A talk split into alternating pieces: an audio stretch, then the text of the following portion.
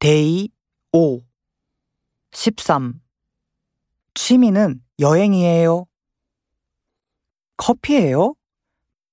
물이에요?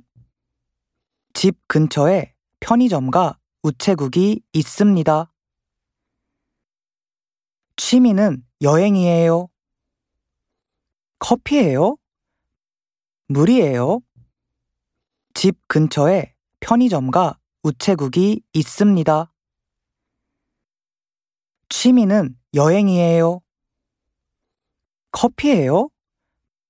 물이에요? 집 근처에 편의점과 우체국이 있습니다.